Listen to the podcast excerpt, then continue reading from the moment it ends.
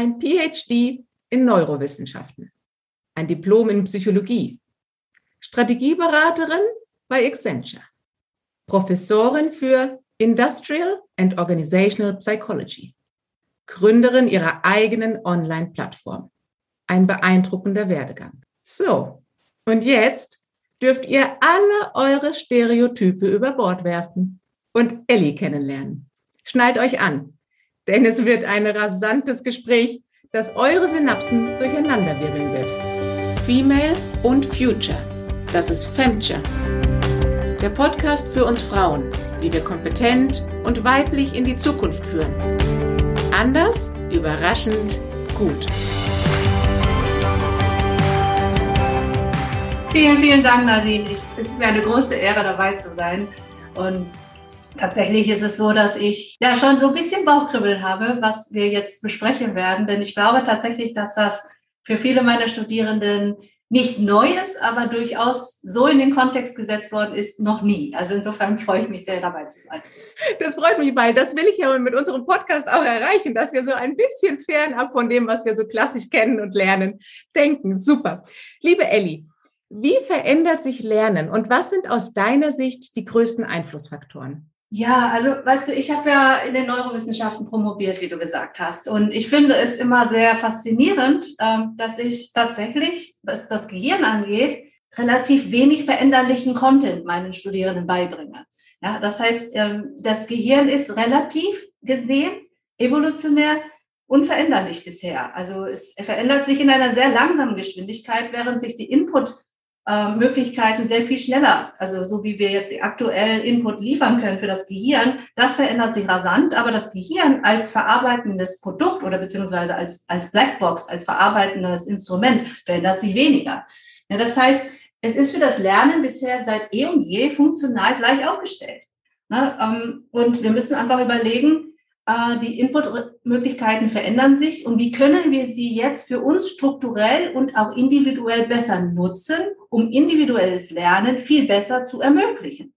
Und da haben wir durch die Technik sehr viel mehr einfach spannende Sachen. Aus meiner Sicht sind das drei Ebenen.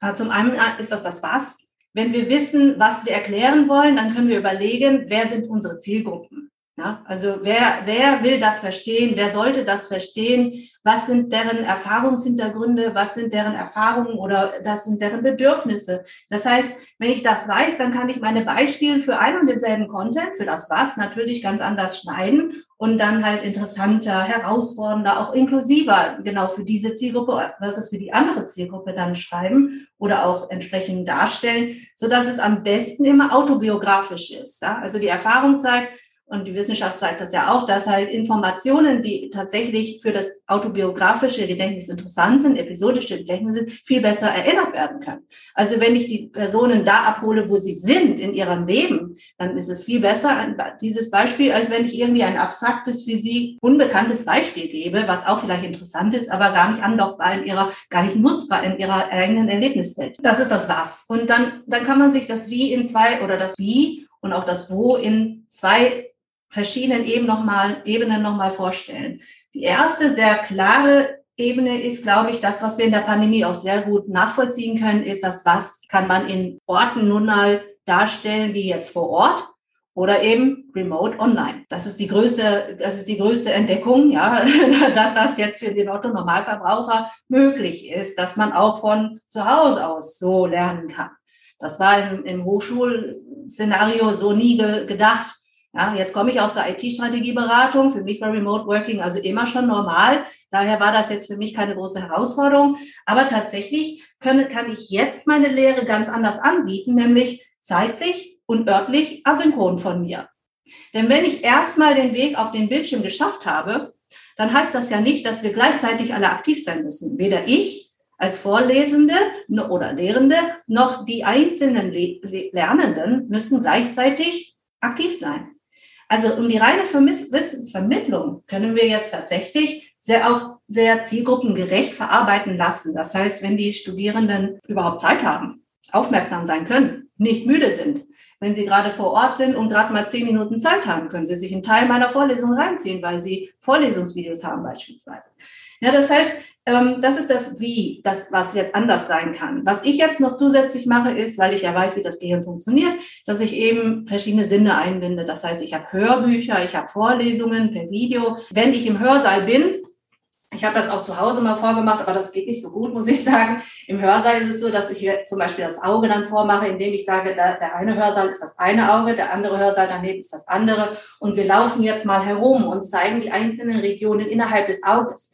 Das heißt, die Studierenden können selber erfahren, wo sie gerade im Raum sind, um zu erkennen, in welcher raumzeitlichen Relation ein bestimmter Wertschöpfungsprozess beim Sehen oder beim Hören dann halt funktionieren kann. Weil ich das weiß, kann ich das einbinden und das natürlich jetzt äh, versuchen einzubinden, auch in, in verschiedene, in verschiedene Darbietungsmöglichkeiten. Und dann das Technische. Ich meine, wir haben uns ja, ich weiß nicht, ich weiß nicht, wer in der Pandemie jetzt nicht TikTok und Social Media und so weiter entdeckt hat. Aber da muss man ja schon unterm Stein geschlafen haben. Also wenn man sich das anschaut, dann muss man ja ganz ehrlich sagen, habe ich zumindest für mich erklärt, das ist, was ich mache, total lahm.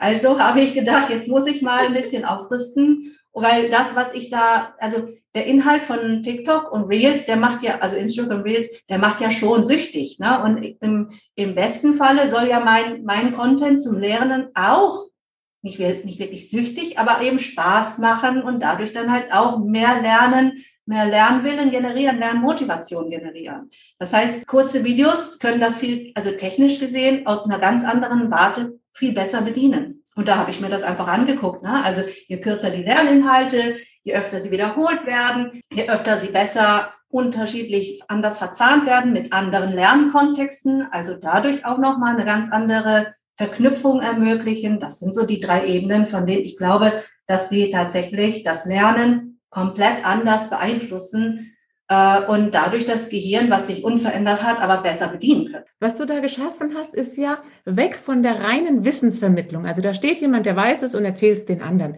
hin zu richtigen Learning Journeys. Und dass du es ja. geschafft hast, das on demand zu machen. Also dann, wenn der Lernende bereit ist, sei es emotional bereit, zeitlich bereit, dann kann er sich damit beschäftigen und diesen Content, den du in wirklich äh, total lustiger, äh, überzeugender Art rüberbringst, dann konsumieren und dann bleibt ja auch was hängen. Also wer kennt es dann von sich selber ähm, nicht, dass wenn ich wirklich gerade ein Wissen brauche, also bei mir ist es immer so, wenn die Spülmaschine dieses rote Lämpchen angeht und irgendwas nicht funktioniert. So, dann weiß ich volle Aufmerksamkeit meines Gehirns auf Lernen, wie ich diese Waschmaschine, äh, Spülmaschine repariere.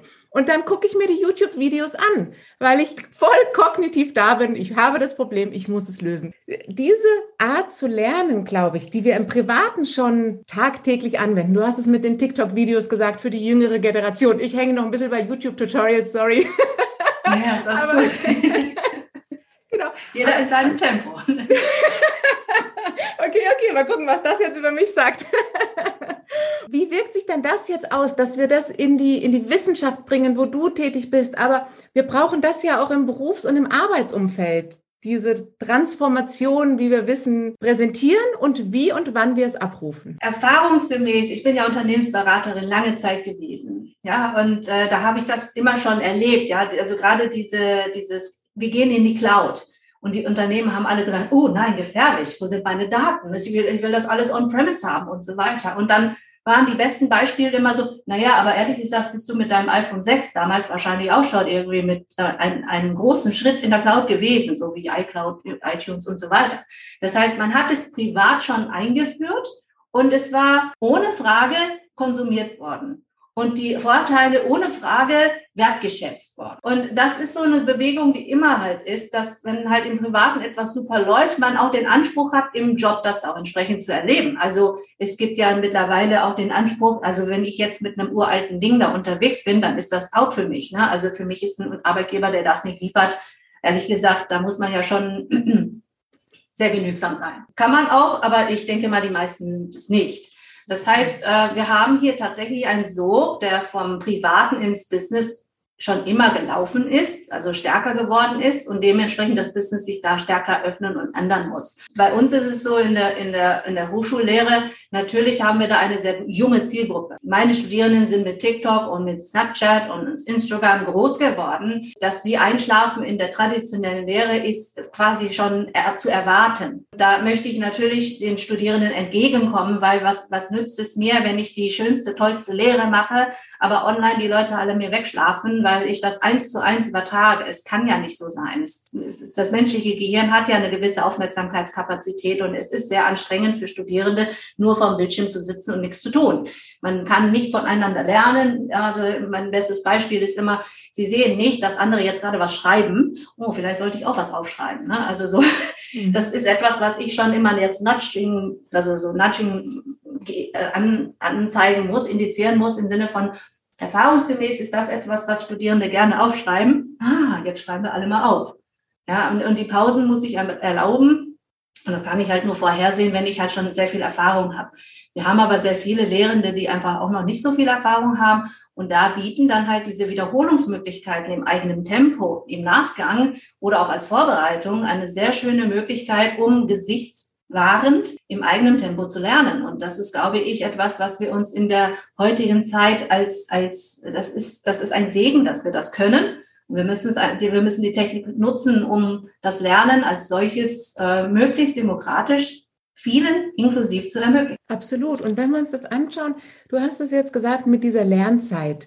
Und jetzt gibt es ja Vorreiterfirmen, die tatsächlich in den 40-Stunden-Wochen ähm, ein Zeitbudget zur Verfügung stellen und den äh, Mitarbeitenden die Möglichkeit geben, individuelle Lernziele zu verfolgen.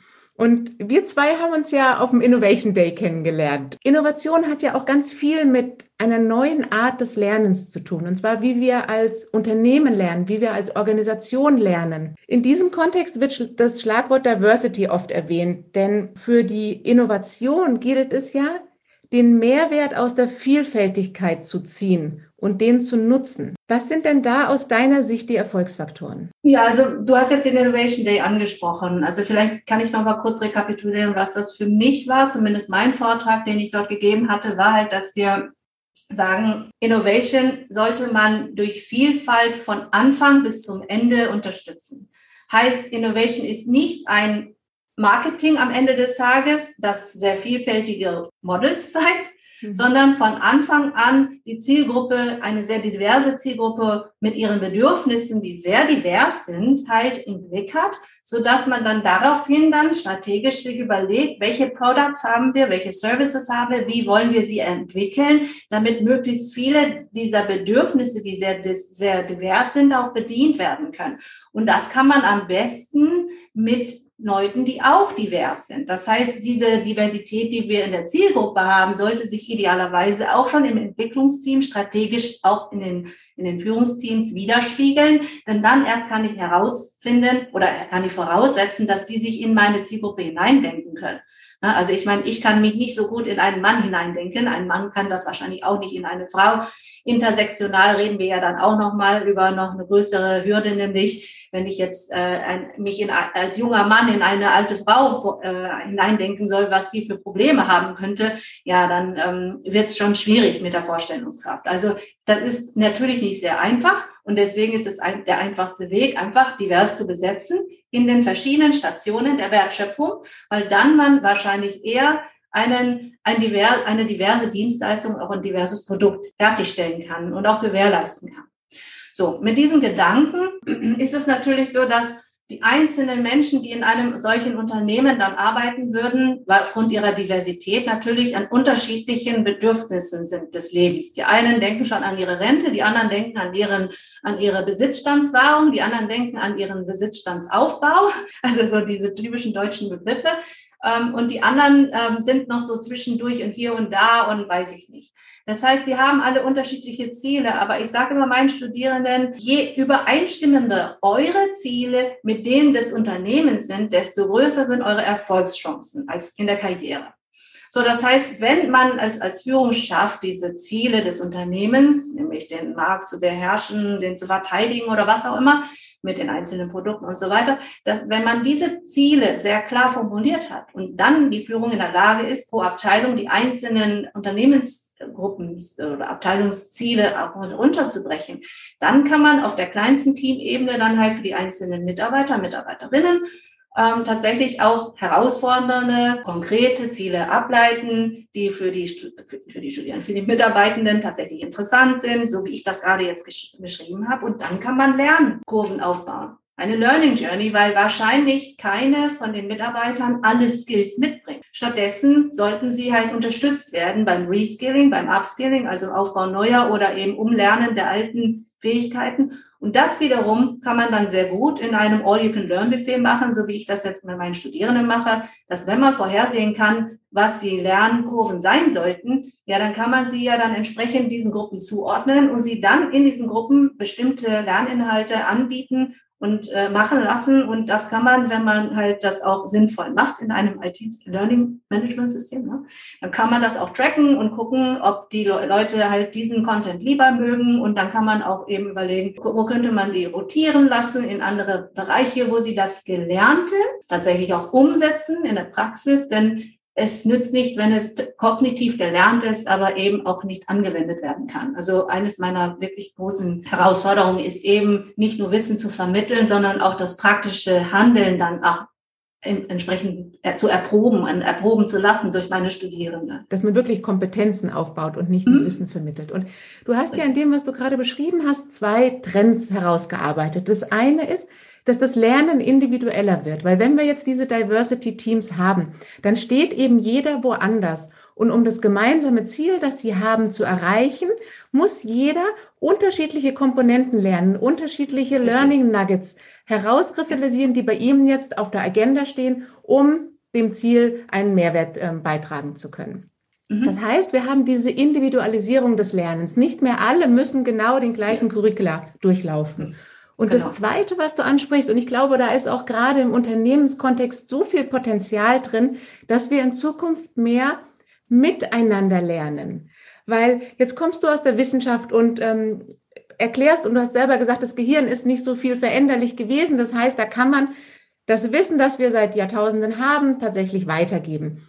Aber wenn es um Innovation geht, wenn wir nach vorne schauen, dann haben wir dieses Wissen ja oft gar nicht. Und dann ist es nicht diese eine Person, ah genau, Ellie will schon reingehen, genau. Da haben wir nicht diese eine Person, die das kann, sondern wir müssen es gemeinsam erarbeiten, gemeinsam entwickeln. Und Ellie, da übergebe ich wieder gerne an dich. Ja, danke. Also mir geht's gar nicht so, also die Strukturen des Gehirns haben sich jetzt nicht verändert. Der präfrontale Kortex, der Thalamus äh, mit dem Hippocampus, äh, Nucleus accumbens, also all diese Strukturen, die, die ich jetzt nicht vertiefen möchte, da würden meine Studierenden wahrscheinlich auch genauso gut was sagen können, hoffentlich. Aber das sprengt ja jeden Rahmen. Aber all diese Sachen, also all diese Regionen verändern sich jetzt in den nächsten 100 Jahren nicht. Aber das Business wird sich in den nächsten 100 Jahren rasant verändern.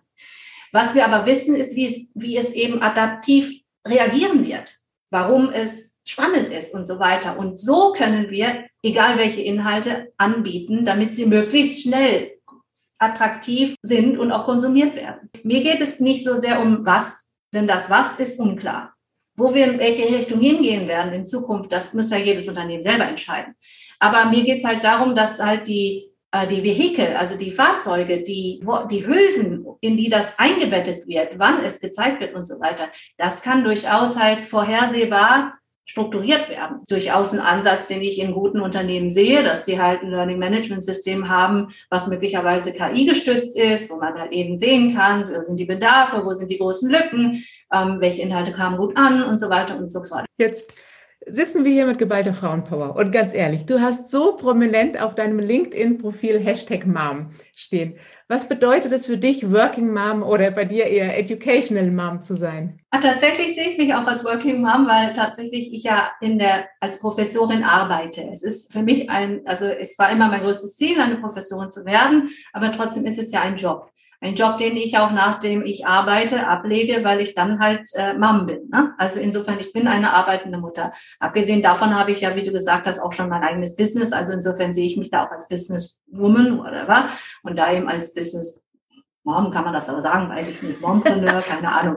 Ja, also alle Dimensionen abgedeckt. alle Dimensionen kann man jetzt hier anwenden, aber mir geht's halt wichtig, äh, mir ist halt wichtig, ich habe da selber auch eine, eine Learning Journey hingelegt. Ja, also ich war mit meinen eigenen Studierenden vor Ort immer ganz transparent. Also ich war ja nach zwei Monaten nach der Geburt halt auch wieder im Hörsaal und habe beide Kinder äh, also ich habe zwei verschiedene, also ein unterschiedliches Alter, nicht, nicht Zwillinge. Ich habe sie beide aber eben 16 und 13 Monate lang gestillt. Das heißt, natürlich haben alle meine, also weiß ich nicht, hunderte Studierende wahrscheinlich mich miterlebt, indem ich dann halt früher oder später aufgehört habe oder eine Pause gemacht habe, um meine Kinder zu stillen oder um abzupumpen. Ja, also insofern, das war für mich immer sehr, sehr wichtig, das transparent zu halten. Ich habe natürlich eine Vorlesung äh, allgemeine Psychologie und Biopsychologie, in der ich das Endokrine, das Hormonsystem und so weiter auch erkläre. Insofern war das für mich auch immer relativ einfach, das zu verteidigen. Warum machst du das? teilen doch andere nicht. Ja, dann ging mir so, ja, aber es ist doch das Lernen am, am Modell. Es ist jetzt wirklich Lernen am Modell, ohne Theorie und Praxis, so ist das halt. Ne? Und weiß ich nicht, wenn die, wenn, wenn die Dozentin dann halt da vorne steht und die Brust halt äh, einfach anschwillt und dann irgendwie die Milch ausschießt, ja, dann ist wohl Zeit, eine Pause zu machen. Ne?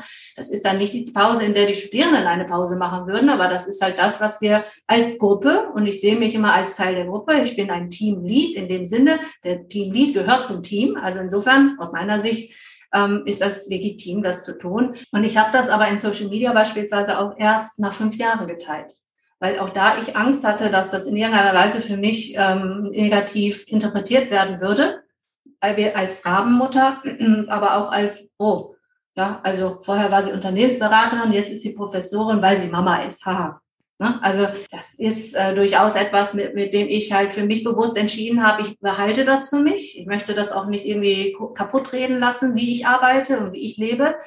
Ähm, aber ich habe halt gemerkt, dass ich bin ja feministisch erzogen worden. Mein Vater war immer Feminist. Ähm, ich habe hab mich mit meiner Mutter unterhalten und sie meinte so komisch, du hast es schwerer als ich damals. So, es müsste doch sich anders verändert haben in, in letzter Zeit, also in Deutschland. Ne?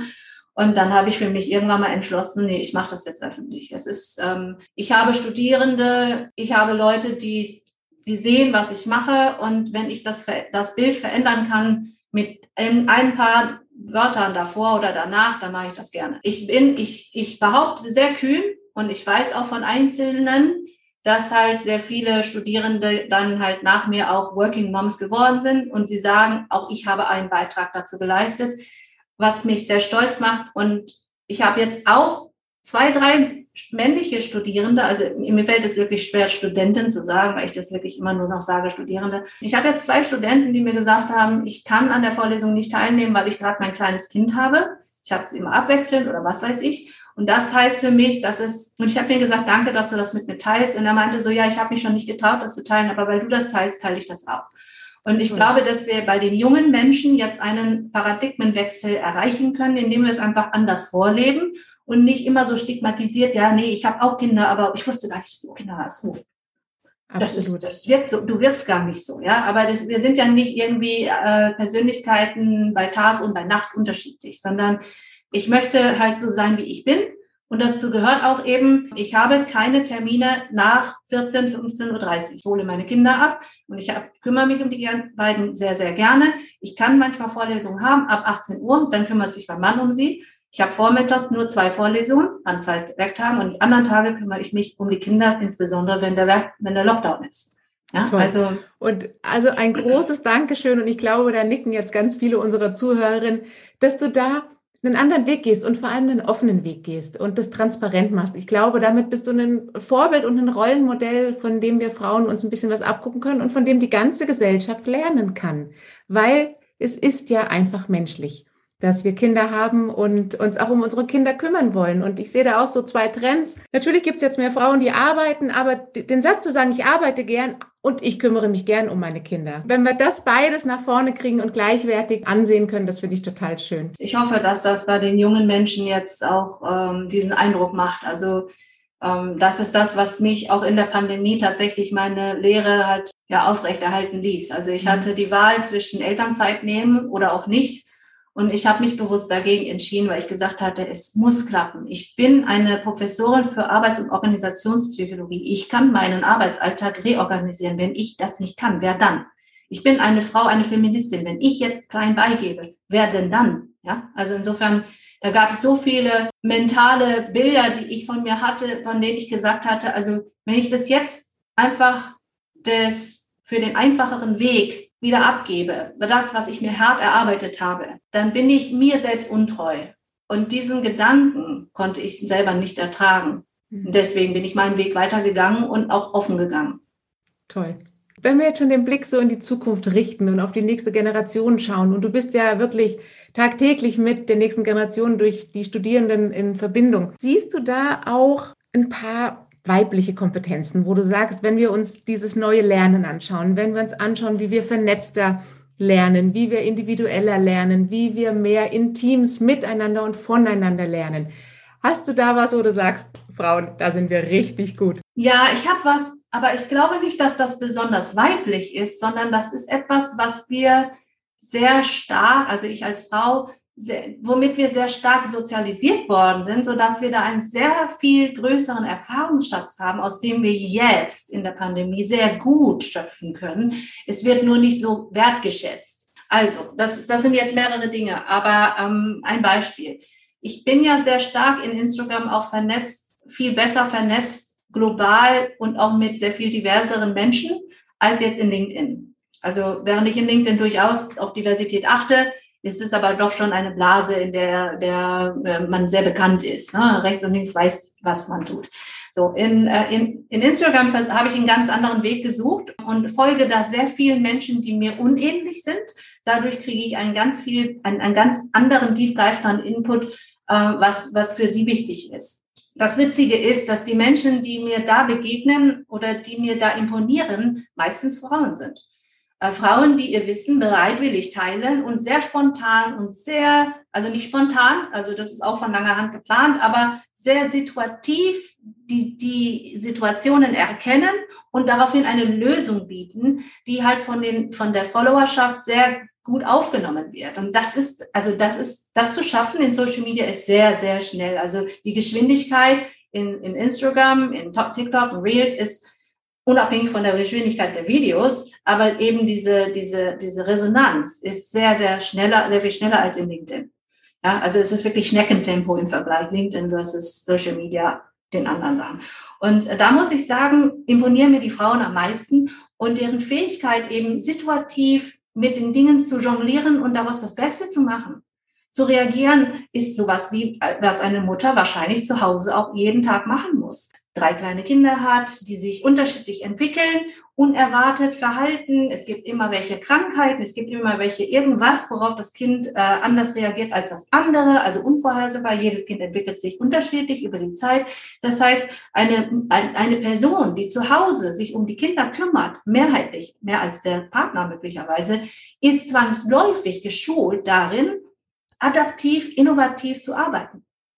Ja, und auch vorherzusehen, weil dieses, man muss ja in die lange, in die Zukunft planen und trotzdem Plan B haben. Und das ist eine Fähigkeit, die aus meiner Sicht für Führungskräfte unabdinglich ist. Und deswegen, das merkt man halt den, ich bin, ich bin der Meinung, ich merke es den Führungskräften an, ob sie zu Hause auch eben viel Familienarbeit übernehmen oder ob sie es nur aus der Ferne kennen, so quasi abends, so eine gute Nacht, ne, so, sowas.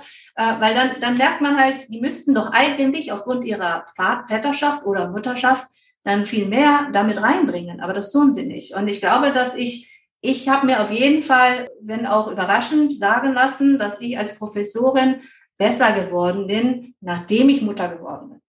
Wow. Also ich bin eine bessere Professorin, weil ich Mutter bin, weil ich einfach viel mehr von dem, was ich zu Hause machen musste und lernen musste und das fiel mir nicht leicht. Ich war immer eine Arbeit, ich war immer eine Karrierefrau.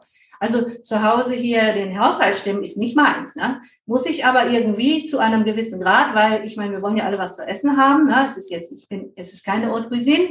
Ich bin nicht die perfekte Hausfrau.